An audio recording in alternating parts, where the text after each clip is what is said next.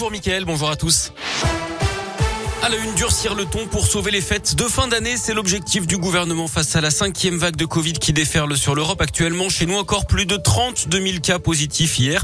Olivier Véran, le ministre de la Santé, va annoncer de nouvelles mesures à midi et demi. On devrait notamment savoir à quelle catégorie de la population la troisième dose de rappel sera ouverte dans les prochaines semaines, peut-être à tous les adultes. Le délai d'écart entre le dernier vaccin et la dose de rappel pourrait être ramené de 6 à 5 mois. La validité du test anti-Covid pour les non-vaccinés qui veulent profiter du pass sanitaire devrait lui passer de 72 à 24 heures. Le gouvernement veut faire peser la contrainte sur les Français qui ont fait le choix de ne pas se faire vacciner. Le port du masque, lui, pourrait être rendu obligatoire à l'intérieur et à l'extérieur dans les lieux de rassemblement.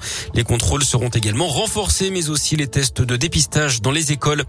Une candidate à la présidentielle dans la région. Hier, à Nidalgo, la candidate socialiste a passé la journée à Saint-Etienne pour évoquer les sujets de préoccupation des Français avec pour objectif de faire décoller une campagne qui patine.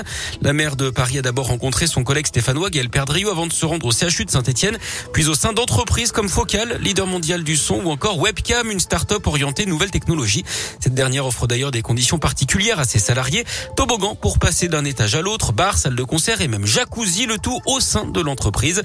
Le bien-être au travail sous toutes ses formes, une thématique chère à Anne Hidalgo en vue de la campagne présidentielle. Ils l'ont dit, ce sont pas des bisounours, mais en même temps, on peut pas réussir euh, économiquement sur le moyen et long terme si on ne se soucie pas du bien-être au travail et donc des conditions dans lesquelles les gens euh, vont euh, venir travailler de leur état d'esprit et de la situation qui leur est réservée. On est dans un pays où on continue à penser que la réussite, elle devrait être évaluée pour tous de la même façon, c'est-à-dire soit vous sortez dans la botte de l'ENA ou major de Polytechnique, soit vous n'êtes rien. Pour moi, c'est une conviction. La valeur ajoutée, elle passe par euh, la considération de ce qu'on appelle aussi le capital humain. La virée ligérienne d'Anne Hidalgo qui s'est terminée par une réunion publique à la maison de quartier de Solor. La piste criminelle est d'un acte islamophobe privilégié après un incendie à Saint-Georges en Haute-Loire. C'est un camion de chantier et un abri qui ont pris feu hier sur le chantier d'une maison individuelle. Le permis de construire appartient à un Lyonnais qui voulait construire une salle de prière en plus de sa maison. Des propos racistes auraient été tenus contre la famille. D'après le progrès, une pétition aurait circulé pour s'opposer au projet.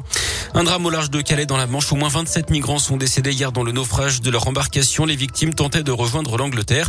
Quatre suspects ont été interpellés. Une réunion de crise a lieu ce matin à Matignon.